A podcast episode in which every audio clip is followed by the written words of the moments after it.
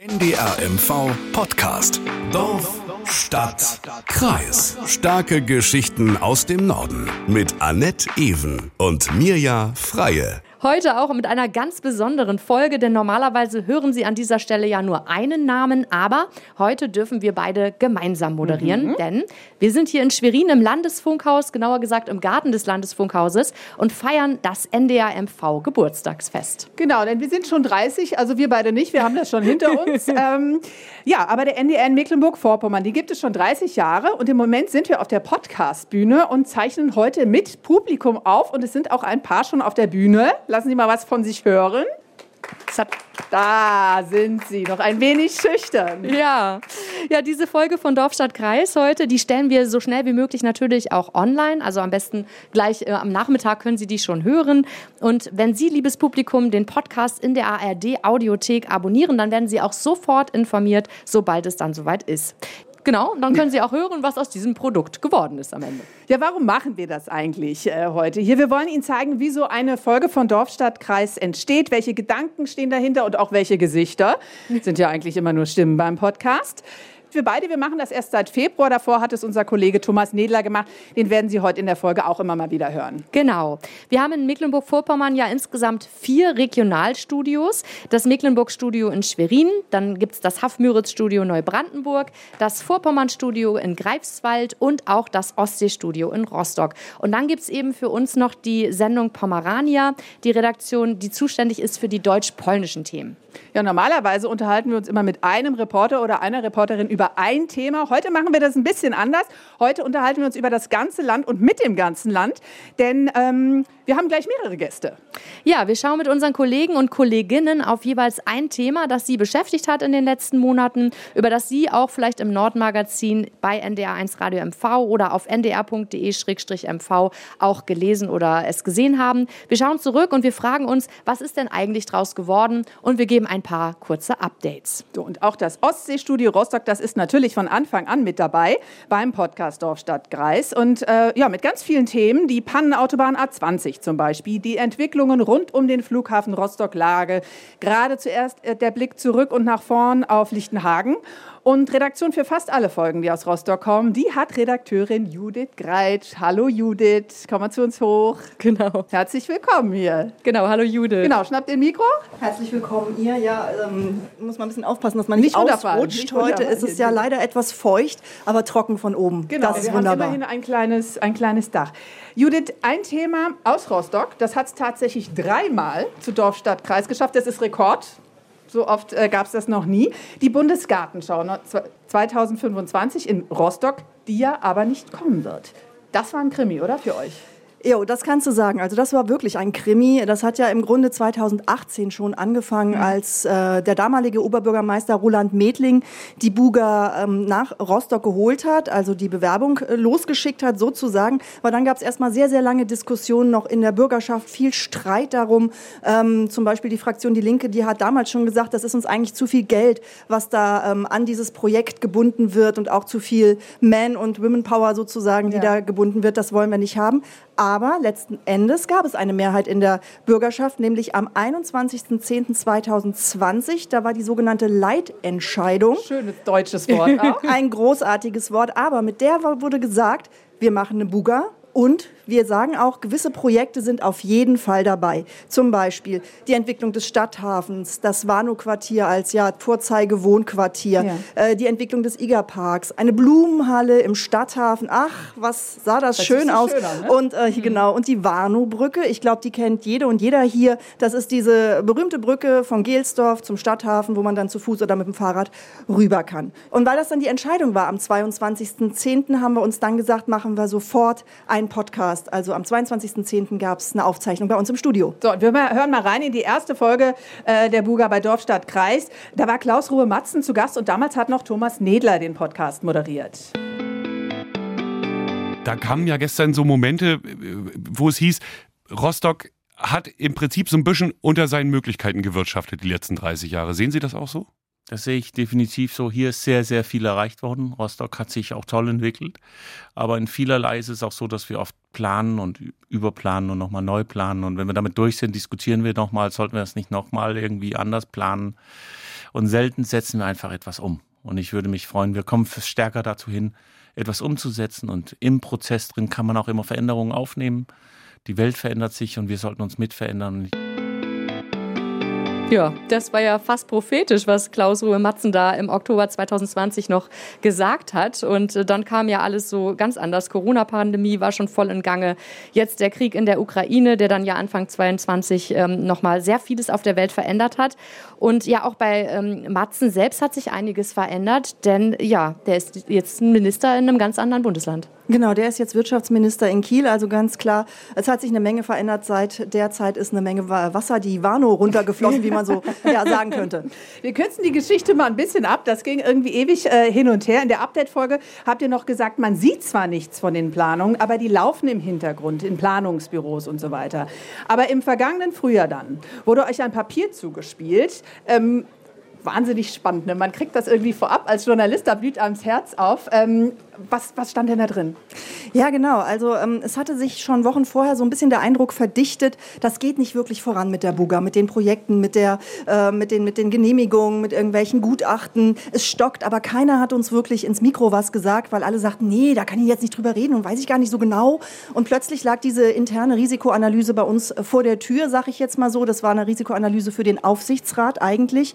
Und als mein Kollege Jürgen Opel die dann als erstes auf dem Tisch hatte, äh, haben wir das Ding durchgeschaut und da stand ganz klar drin, es wird alles viel, viel teurer. Von 140 ja. Millionen äh, Euro wurde da dann plötzlich ausgegangen. Und alles wird sehr, sehr viel länger dauern. Also es wird keineswegs fertig bis zu dem Zeitpunkt, wo die Buga anfangen sollte, beziehungsweise den, den Planungsstand, den es dann haben sollte. Und da haben wir gesagt, okay, das ist sehr interessant und auch für sehr viele Menschen interessant, für sehr viele Steuerzahler und Steuerzahlerinnen und haben das dann auch online gestellt.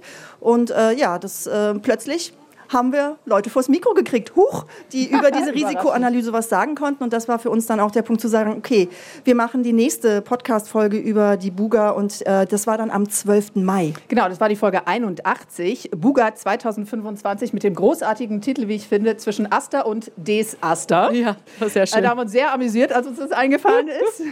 äh, da war Jürgen Opel äh, bei mir im Studio. Ich habe die Folge mit ihm aufgezeichnet und ich habe ihn natürlich auch gefragt, wie er das Ganze einschätzt. Wer trägt die Verantwortung? Verantwortung, dass die Lage eben so desaströs war, ähm, wie in diesem Risikopapier beschrieben. Und da hören wir auch mal rein.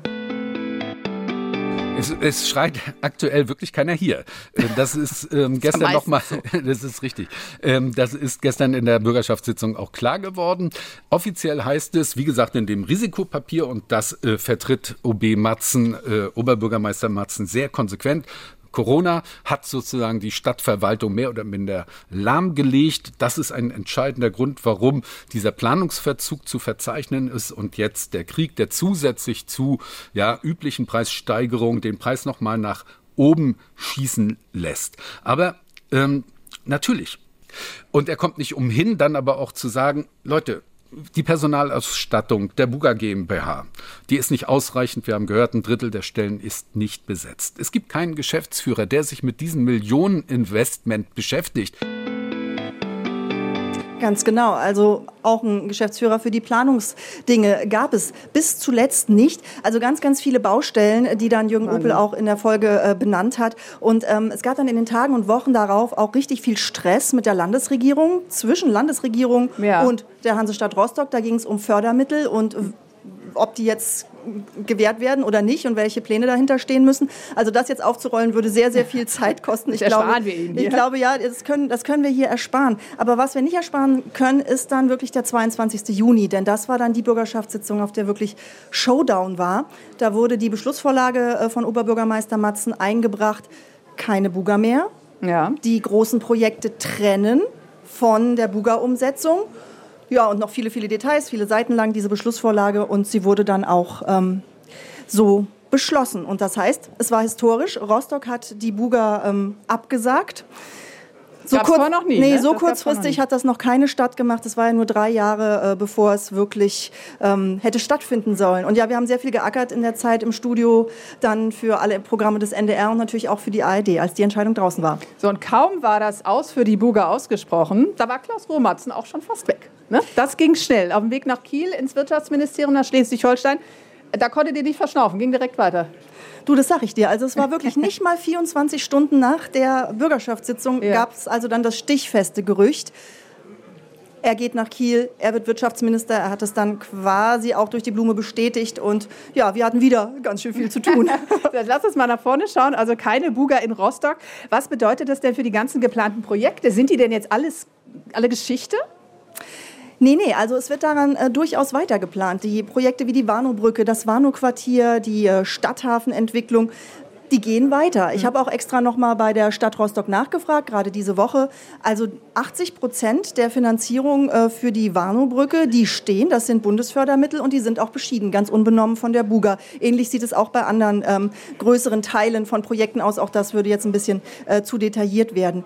Also insofern ist, was weg ist, halt dieser enge Zeitplan bis 2025. Und die Blumen. Ja, und, und die, die, Blumen. Blumen. Die, die, äh, die können wir ja noch drum rumtrapieren. Ich weiß nicht, was die Stadt da dann vorhat. Wir werden auf jeden Fall dann äh, weiter darüber berichten und vor allen Dingen mal sehen, ob es dann fertig wird und wann es überhaupt fertig wird. Genau, und was natürlich auch bleibt, ist nach der abgesagten Buga die anstehende Bürgermeisterwahl. Wann ist es soweit?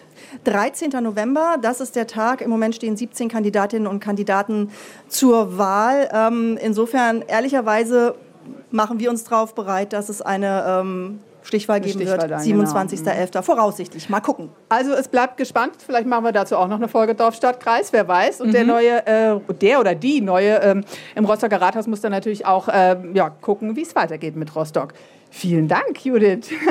Ja, danke euch. Redakteurin aus dem Ostseestudio Rostock und wir möchten uns ganz besonders bei dir bedanken, Judith, denn ja, ähm, Judith ist genau. praktisch die gute Fee hinter Dorfstadtkreis. Sie organisiert, organisiert ganz viel im Hintergrund, zieht die Strippen und hält die Zügel zusammen und in der Hand und das macht sie mit ganz viel Herzblut. Vielen Dank. Genau. Uh. Danke, Judith. Dankeschön, das ist total lieb von euch, aber ihr macht es total toll, sonst wird es nicht funktionieren. Und vor allen Dingen das tolle Publikum, das uns immer wieder anhört und die Folgen runterlädt. Genau. Also viel Spaß hier weiter noch. Wer Dankeschön. kommt als nächstes? Ja, Judith. Judith, mach, du machst jetzt Platz für Christoph Kümritz aus dem Mecklenburg-Studio Schwerin. Christoph, wo bist du? Nicht, nicht stürzen. Oh, genau, nicht stürzen. Nicht Hallo, Christoph. Gut schick hier. Ja. Hallo, Hallo erstmal.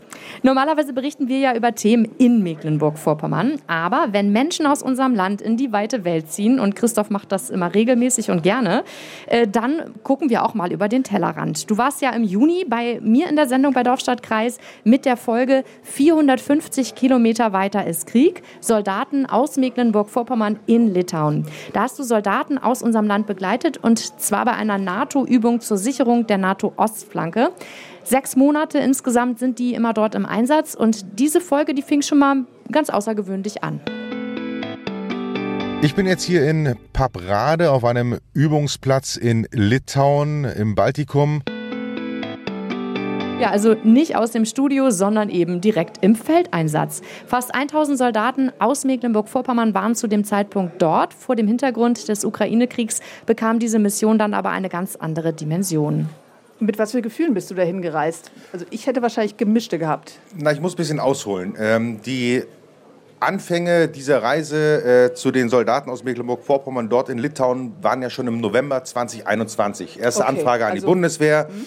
Ähm, dann ging das lange nicht, äh, wegen, auch wegen Corona und so weiter. Und am 24. Februar wissen wir alle, ähm, der Überfall Russlands auf die Ukraine. Damit hat sich natürlich die Lage deutlich geändert und auch mein ähm, Stimmungsbild. Ähm, Im April hieß es dann, Herr Kümritz, äh, wenn Sie wollen, können Sie jetzt kommen. Ähm, wir hätten jetzt Kapazitäten und natürlich ist einem da ein bisschen mulmig. Man mhm. hat durchaus Respekt vor der ähm, Situation, denn wenn man mal auf die Karte guckt und weiß, dieser Übungsplatz äh, Paprade, wo ich mich gerade gemeldet habe, was Sie gehört haben, der ist nur zehn Kilometer von der weißrussischen Grenze entfernt. Mhm. Äh, und ähm, dann ähm, kriegt man doch ein bisschen mulmiges Gefühl auf dem Weg dorthin. Wenn man dann dort ist, muss ich sagen, hat unser Dreierteam, wir waren ja ähm, zu dritt dort, äh, mein Kameramann Matthias Schulze hier aus dem Haus und unser Online-Kollege Henning, ähm, dann hat man ein sehr, sehr professionelles Arbeiten dort. Ja. Also man, man blendet das bisschen aus, dass diese Krise, der Krieg 450 Kilometer entfernt ist, Weißrussland 10 Kilometer. Also von dort, äh, von daher äh, ging das dann mit den Gefühlen, das blendet man aus. Man hat sehr großen Respekt vor den äh, Soldaten. Ich muss aber auch sagen, als wir dann nach drei Tagen zurückfliegen konnten, wir haben günstige Flüge äh, über eine Billigfluglinie gekriegt, äh, dass hier keiner der Beitragszahler denkt, jetzt schmeiße ich auch noch das Geld raus. Nein, das war sehr, sehr günstig. Ähm, als wir nach drei Tagen zurückfliegen konnten, da war vieler schon ein bisschen Last ab, muss man ganz klar sagen. Wobei die Arbeitstage dann eben doch 18 Stunden hatten, von morgens um 6 bis abends 24 ja. Uhr. Ein ähm, paar Stündchen schlafen, kurz was essen und wieder auf den Übungsplatz. Das ist ja oft so, wenn man dann im Einsatz ist, ne, dann kommt zack, zack, zack, bist du nur am Rödeln, musst die ganzen Beiträge machen und dann kommt man gar nicht irgendwie dazu nachzudenken, große. In nee, zum, zum, zum Denken, also äh, über Gefühle nachdenken ist da nicht. Da ist wirklich, was sind die Anforderungen, was habe ich an Informationen, genau. was kann ich vermitteln, was muss ich vermitteln und so weiter. Also das ist dann wirklich professionelles Arbeiten dann dort vor Ort. Wir hören mal eben rein in die Folge. Wie geht's denn den Soldatinnen dabei im Moment? Also angesichts der Ukraine und der, des Krieges in der Nähe, ne? Den geht es hier gut. Also ähm, das ist eine Situation jetzt, die sind ja hergekommen im Januar ähm, als die ähm, Situation noch nicht so angespannt war. Es gab schon immer eine Anspannung, aber nicht so extrem. Seit dem 24. Februar hat sich das natürlich geändert. Sie haben Respekt vor der Situation, aber keine Angst. Sie sind ähm, ausgebildet für, dies, für das, was sie hier tun und sie haben auch dafür unterschrieben, dass sie genau das tun, was sie hier tun und dessen sind sie sich bewusst. Natürlich ist das mulmig, wenn man die Bilder aus der Ukraine sieht, die hier natürlich nochmal viel, viel dichter dran ist als an Deutschland. Hier sind es nur noch 450 Kilometer bis äh, zur ukrainischen Grenze. Ja, in der Folge haben wir übrigens nur die Vornamen der Soldaten genannt. Jetzt hast du ja schon mit einigen gesprochen. Was machen denn die Soldatinnen ähm, tagsüber? Ähm, die üben. Also ich habe zum Beispiel gesprochen mit äh, einem Oberfeldwebel, Oberfeldwebel Christian, und äh, der ist hier Teil der Spähtruppe und der übt, was er im Fall des äh, Falles äh, machen muss, nämlich ausspähen, wo die Gegner stehen. Ich denke, wir setzen gerade in dem NATO-Verbund genau das Zeichen, was wir brauchen, äh, was die Welt braucht äh, und gerade auch in diesem Fall äh, Russland, um aufzuzeigen, wir schützen die NATO-Ostaußengrenze ähm, und sind bereit, im Notfall auch zum Äußersten zu greifen, um die Sicherheit der NATO zu verteidigen mit dem Oberfeldwebel habe ich mich eben auch darüber unterhalten, ähm, wie das ist, eben ähm, in dieser Situation zu äh, arbeiten und zu leben. Und auch dazu hat er uns was gesagt. Natürlich ist es immer eine Herausforderung, ähm, gerade jetzt hier im Rahmen der Mission halt auch einfach weg von zu Hause zu sein, äh, weg von der Familie. Aber das ist ja einfach eine Herausforderung, die man eingeht, wenn man diesen Beruf wählt. Äh, wichtig in meiner Perspektive oder nach meiner Meinung ist es einfach, äh, dass man die Männer, gerade auch den untergebenen Bereich, sensibilisiert. Klar, wir haben ein gewisses Gefährdungspotenzial da. Ähm, das ist aber in dem Fall momentan jetzt zumindest hier für uns ein anderes Gefährdungspotenzial als in Stabilisierungsoperationen wie in der Vergangenheit in Afghanistan oder Mali. Ja, Christoph, ähm, wir haben es jetzt gehört ungefähr, wie es da sich dann abgespielt hat. Wie ist denn die Lage aktuell oder wie geht es da weiter mit der Bundeswehr im Baltikum? Also an der Lage aktuell hat sich für die Soldaten nicht wirklich was geändert. Ähm, ein bisschen sieht es dort aus wie auf einem deutschen Übungsplatz. Ähm, in der Letzlinger Heide bei Magdeburg oder äh, in Torgelow, Jägerbrück da hinten auf der Ecke. Ähm, der Unterschied ist, die Soldaten leben wirklich ein halbes Jahr zu großen Teilen in Zelten.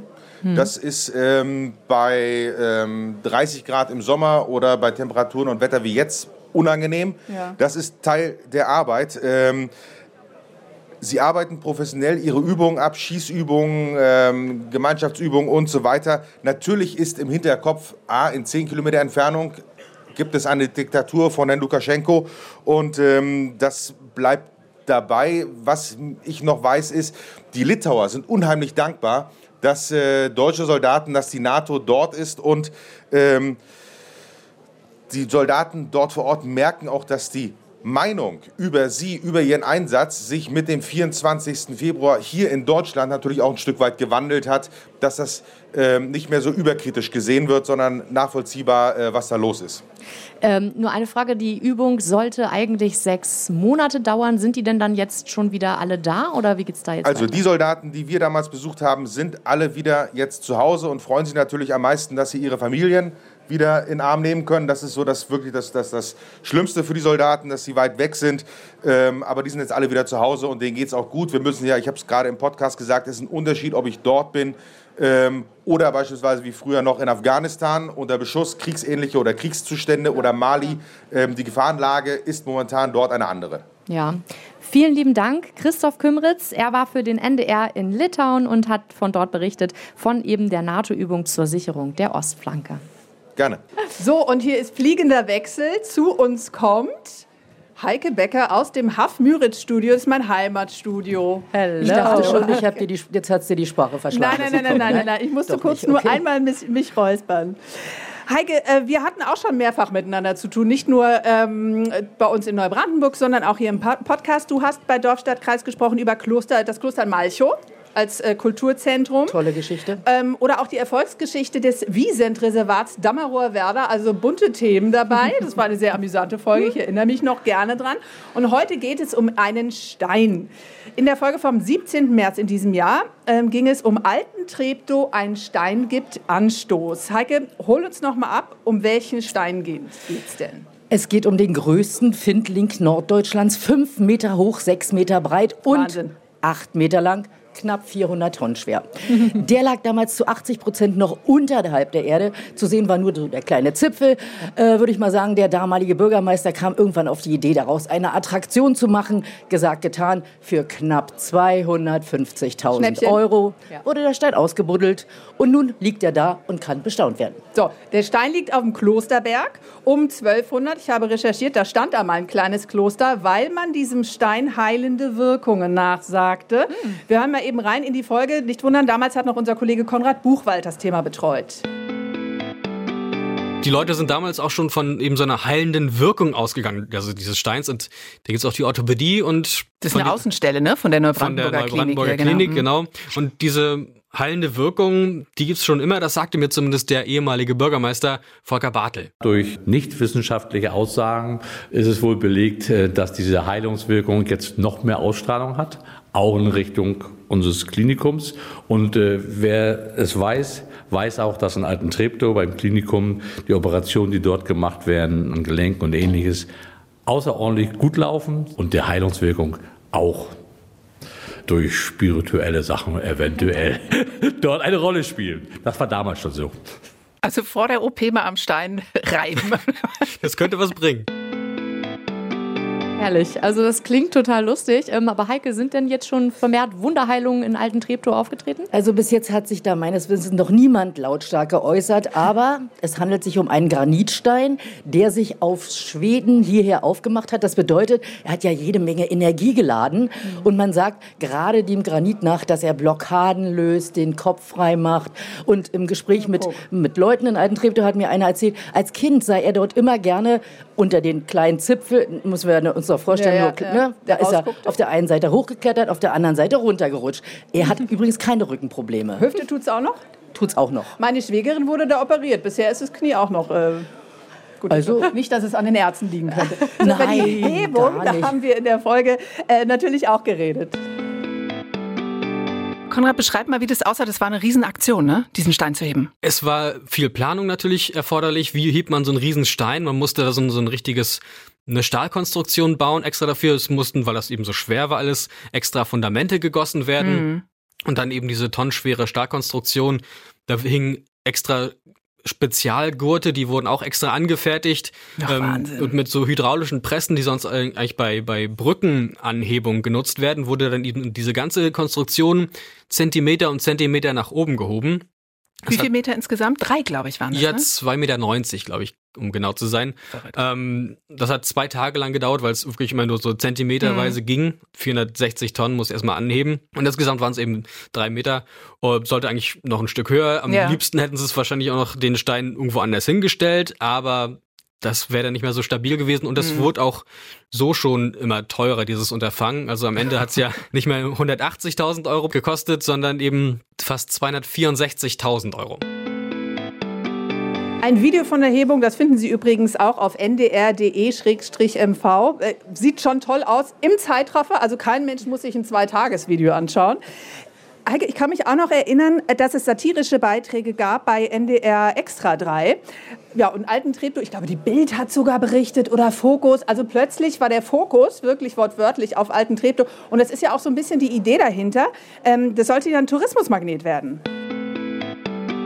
Aber also da sind Leute, die sich das angucken? Ja, tatsächlich. Als ich da war, war da eine, eine, Kindergartengruppe, dann kamen da noch Oma, Opa und Enkelkind, die haben da Fotos gemacht. Also es sind immer wieder Leute da. Also mit der Idee, dass Leute sich diesen Stein anschauen, da lag der ehemalige Bürgermeister also jetzt scheinbar gar nicht so daneben. Äh, was sagt denn der Tourismusverband? Der muss doch die Puscheln rausholen vor lauter Freude, oder? Also die sind auch ziemlich begeistert. Die finden das auch wirklich sehr gut. Ich habe mit dem ähm, Tourismusverband Mecklenburgische Seenplatte gesprochen und genauer gesagt mit Christine Drühl. Dieser Stein, der zeigt einfach, was wir hier für eine Landschaft haben. Also wir sind hier eine Eiszeitlandschaft. Das sieht man natürlich einerseits an den Seen, das sieht man an der hügeligen Landschaft, aber wir haben eben diese großen Brocken und das ist natürlich jetzt ein ganz besonderer Stein. Das sind die Relikte dieser Eiszeit, die dort auf einmal auch sichtbar werden. Und diese Größe ist wirklich außergewöhnlich. Von daher reiht sich das eben ein mit anderen Sehenswürdigkeiten, die wir hier in der Seenplatte haben. Merkst du, ne? Ja. Ries Riesending wortwörtlich, der Stein. Hacke, jetzt mal Butter bei die Fische. Die Sommerurlaubssaison ist vorbei. Es ist sehr gut nachzuvollziehen bei diesem usseligen Wetter heute. Haben die Touristen Alten Treptow denn jetzt die Bude eingerannt? Ja, wie soll man sagen? Also äh, ich habe mit dem ersten Hotel am Platze gesprochen. Das ist auch das einzige Wollte Hotel. Sagen, wie viel gibt es denn ja, am Platz? Es, aber es gibt noch Ferienwohnungen. Also, Und der sagte zu mir, also es waren sechs. Sechs, sechs Menschen? Ja, sechs Menschen. Keine die, Gruppen, sechs nein, Menschen. sechs Menschen, die gekommen sind. Okay, gut. Aber er sagt, er schickt sie alle wieder dorthin. Also egal, wer dort kommt. Und äh, es scheint auch ein Magnet zu sein. Die Leute gucken sich das an. Es ist ja auch beeindruckend, wenn man vor dem Stein steht und dann überall mit also so Riesenspitze. Also das äh, macht schon ein bisschen was her. Also ich finde es gar nicht so verkehrt. Er ist natürlich sauer. Er sagte, lieber hätte er Radwege für 250.000 Euro äh, Ja, machen klar. lassen. Aber egal. Die Bürgermeisterin äh, Claudia Elgott, die ist jetzt die neue Chefin im Haus, äh, die sagt, es soll ja auch in erster Linie was für die Menschen in Alten Treptow bringen. Und es Aha. reicht ja auch, wenn, sage ich mal, Touristen aus Neubrandenburg oder irgendwo mal vorbeifahren, vielleicht einen Kaffee trinken, ein Eis essen, konsumieren sozusagen und den Stein dabei angucken. Das ist doch alles vollkommen ausreichend. Und äh, es ist natürlich auch schon ein bisschen was passiert rund um dieses Umfeld. Das sollte ja auch aufgewertet werden, das Gebiet. Wie sieht es denn da aus? Oh, das sieht sehr gut aus. Ja? Es hängen schon Hinweisschilder. Was passieren wird? Was passieren wird. Es gibt aber auch schon, die Wege sind gemacht worden. Ähm, es gibt, äh, wie gesagt, Hinweisschilder. Jetzt haben sie das Geld bekommen, um diese kleine Badeanstalt dort wieder herzurichten. Ja. Und ähm, ja, also es läuft eigentlich, aber immer nur Step by Step, weil, wie gesagt, Altentreptow ist nicht so groß und da fehlt es auch natürlich immer am Geld. Ich kann mich aber erinnern, nach der Folge dachte ich mir aus dem Weg, ich will nach Alten Treptow. Das hörte sich alles so schön an. Also wenn jetzt vielleicht nicht die, äh, die, die Sommertouristen gekommen sind, vielleicht ist es ja mal was für einen Herbstausflug. Für ein Auf jeden Fall. Oder? Auf jeden Fall. Der Park ist toll, der Klosterberg ist auch schick. Na schön. Heike, wir sind verabredet auf einen Kaffee und einen Kuchen. Jawohl, wir tun was für Altentreptow. Vielen Dank, Heike Becker Gerne. aus dem Hafen Müritz Studio in Neubrandenburg. Ja, Heike. Heike macht Platz für Michael Elgers, denn wir haben auch eine Besonderheit bei Dorf, Stadt, Kreis. Nicht nur die Regionalstudios kommen bei uns zu Wort. Hallo Michael Elgers. Hallo, ihr beiden. Müssen wir uns zusammenreißen, sonst nenne ich dich immer Mitch. Ja, bist genau, wir nennen ihn eigentlich immer Dürft ihr, mit. dürft ihr aber auch weiterhin tun, gerne. Sehr schön. Ja, nicht nur die Regionalstudios kommen bei uns eben zu Wort, sondern auch die Redaktion von Pomerania. Bei den Pomerania-Folgen geht es ja um Themen, die sich im deutsch-polnischen Grenzgebiet abspielen. Entstanden sind die Folgen aus Radio Pomerania und das gibt es ja schon seit 25 Jahren. Erzähl uns doch mal, wie das entstanden ist. Also ich kann das äh, nicht aus eigener Erfahrung erzählen, sondern äh, aus Geschichten und äh, Erzählungen meiner Kolleginnen und Kollegen, die schon so lange dabei sind. Ähm, seit ganz genau 18. März 1998, da ist Radio Pomerania auf Sendung gegangen. Und am Anfang war es in der Tat so, das war eine Sendung, die in Deutsch und in Polnisch produziert wurde, zusammen ähm, mit den Kollegen von Radio Tschetschen, also äh, Kollegen Kolleginnen und Kollegen aus Stettin. Und ähm, es gab am Anfang, Anfang der 90er Jahre, einen Vorgänger, das hieß Grenzgeschichten, weil man gemerkt hat nach der Wiedervereinigung, dass es ganz viele Themen gibt hier und da der Grenze, die gegenseitig interessieren. Die Leute kamen dann auch, ähm, haben Kulturveranstaltungen wahrgenommen, und zwar hüben und drüben. Und dann 1998 begann Radio Pomerania und das wurde auch gefördert von der EU. Und deswegen war es auch möglich, äh, zwei verschiedene Sendungen zu produzieren. Das sind ja immer auch Kostenfragen. Und da waren die Kollegen und Kolleginnen und Kollegen sehr engagiert und sind ausgeschwärmt. Aber von den Erzählungen weiß ich, dass es sehr, sehr schwierig war, damals Termine zu machen, kann man sich vorstellen. Ja. Das können wir uns und unsere Kinder sich überhaupt nicht mehr vorstellen. Wir haben alle Smartphones, wir wissen, wo Stau ist, wo nicht. Damals war es schwierig, das waren so vage Termine. Man hat sich verabredet mit Kolleginnen und Kollegen oder auch mit offiziellen Stellen, in Stettin zum Beispiel. Und dann wusste man nicht, kommt man rechtzeitig an, weil es gab kilometerlange Staus oft vor der, vor der Grenze, vor den Grenzübergängen. Also es war schon ein bisschen abenteuerlich, aber geklappt hat es trotzdem. Und ja, wie sich das genau angehört hat, wir hören doch mal rein in eine Pomerania-Folge bei Dorfstadt Kreis. Jen Dopre, das kann ich heute gut sagen, denn Sie hören eine Pomerania-Ausgabe und dabei gehen wir thematisch ja immer ins deutsch-polnische Grenzgebiet. Wir gehen heute ans Haff nach Stettin oder Szczecin. Denn es gibt eine Menge, das uns mit der Stadt verbindet. Aktueller Anlass ist eine Ausstellung im Nationalmuseum Szczecin, Stettin. Eine Geschichte mit Fragezeichen, ganz wichtig. Wenn es überhaupt etwas Positives an dieser Situation gibt, dann ist es die enorme Hilfsbereitschaft der Menschen, die ihre Erlebnisse an der polnisch-ukrainischen Grenze schildern. Wir sprechen heute über eine Stadt, die auf beiden Seiten der Grenze ganz unterschiedlich wahrgenommen wird, Swinemünde. Die Menschen, die aus der Ukraine geflüchtet sind, die sind ja vor allem von der, ich sag mal, normalen Bevölkerung aufgenommen worden. Da wurden Zimmer freigeräumt, es wurde enger zusammengerückt in den Familien. Ja, es ist sicherlich keine Dauerlösung, aber die Bereitschaft, Menschen aufzunehmen, die ist immer noch da. Das habe ich von verschiedenen Gesprächspartnern gehört. Und da sieht auch Marek Fiawek so, der ist auch voller Begeisterung für seine Landsleute. Hören wir mal rein. Wir sprechen jetzt in Polen einfach nicht über Geflüchtete. Wir sprechen immer noch über Gäste. Und das ist wirklich, äh, das ist wirklich irgendwie etwas, was alle überrascht hat. Das heißt, also wir haben Gäste aus der Ukraine. Ja, das ist äh, wirklich ganz plastisch auf dem Bürgersteig gemalt. Also man, kann, man kann dann wirklich lang gehen und an den 42 Orten, die wir wirklich nicht alle jetzt aufzählen können, obwohl ich das gerne machen würde. Ich, das glaube ich das dir. Glaub, das glaub, nein, äh, an all diesen Orten gibt es Erklärtafeln mhm. auf Polnisch, Deutsch und äh, Englisch, sodass man da auch wirklich ganz individuell durch die Stadt gehen kann und eben äh, die deutsche Kulturgeschichte der Stadt eben äh, selber erfahren kann. Ausschnitte aus den bisherigen Pomerania Podcast-Folgen. Da haben wir zum Beispiel mit Heiko Kreft über die deutschen Wurzeln von Stettin gesprochen und was heute noch davon zu erleben ist. Ja, und auch das große Thema Ukraine-Krieg, die geschichtliche Verbindung beider Länder und die Auswirkungen eben auf Polen. Darüber haben wir ausführlich gesprochen und dazu eben auch Experten befragt.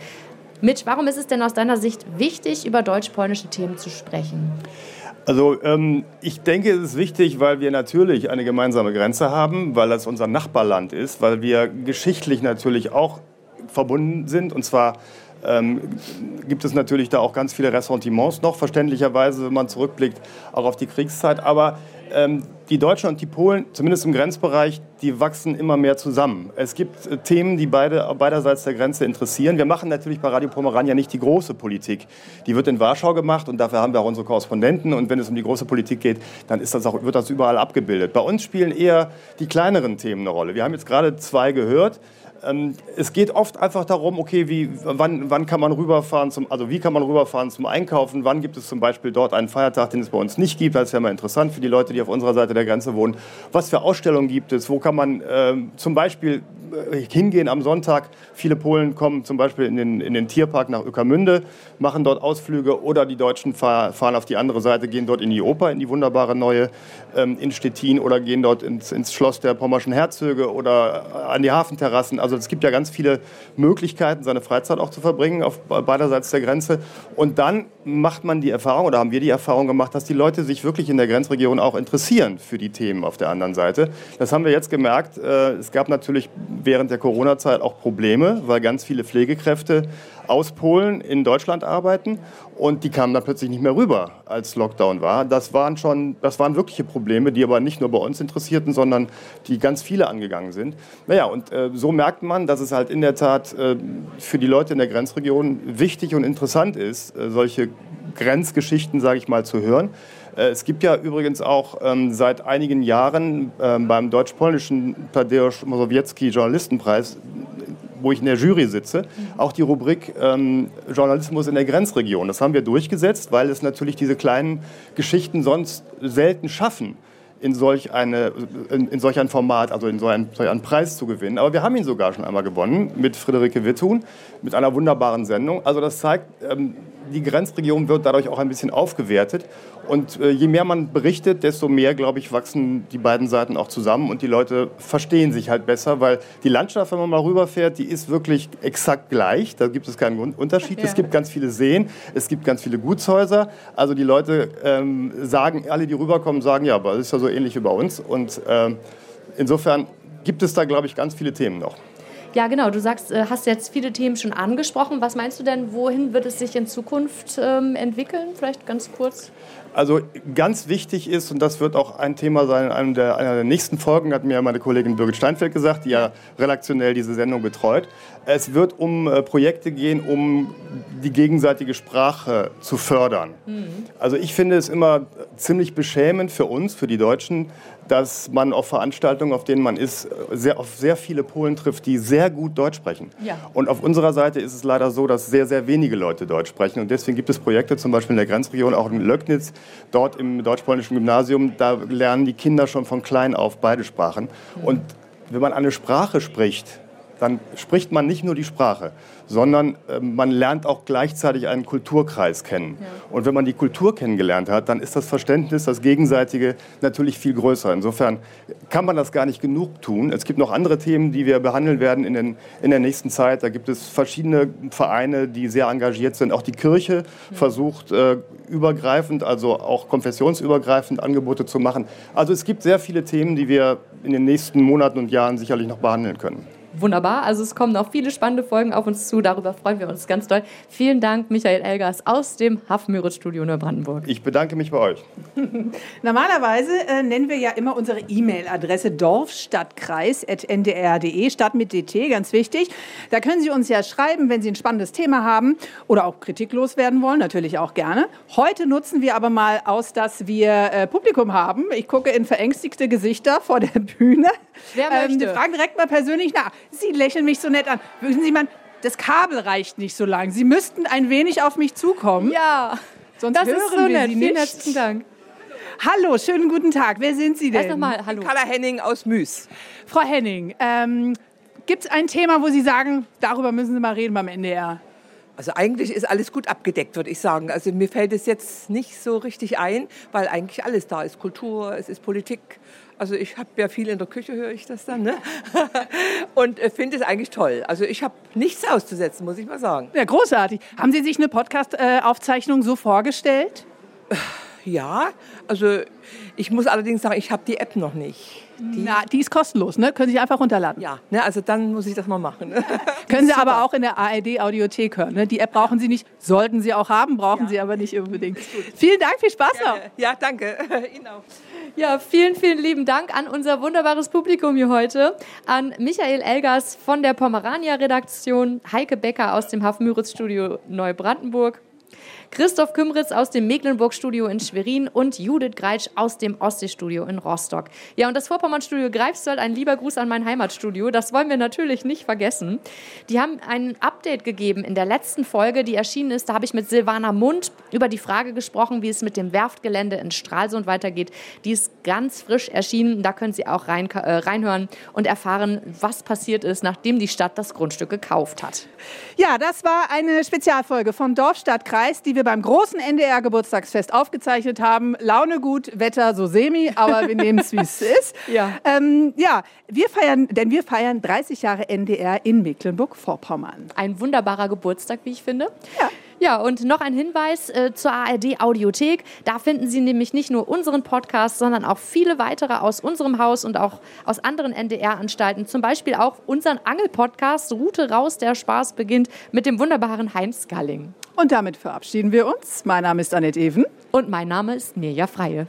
So, und jetzt dürfen Sie noch applaudieren, die wenigen. Die genau, einmal klatschen bitte. Wunderbar, vielen Dank. NDR MV Podcast. Dorf Stadt, Kreis. In der kostenlosen NDR MV App und in der ARD Audiothek.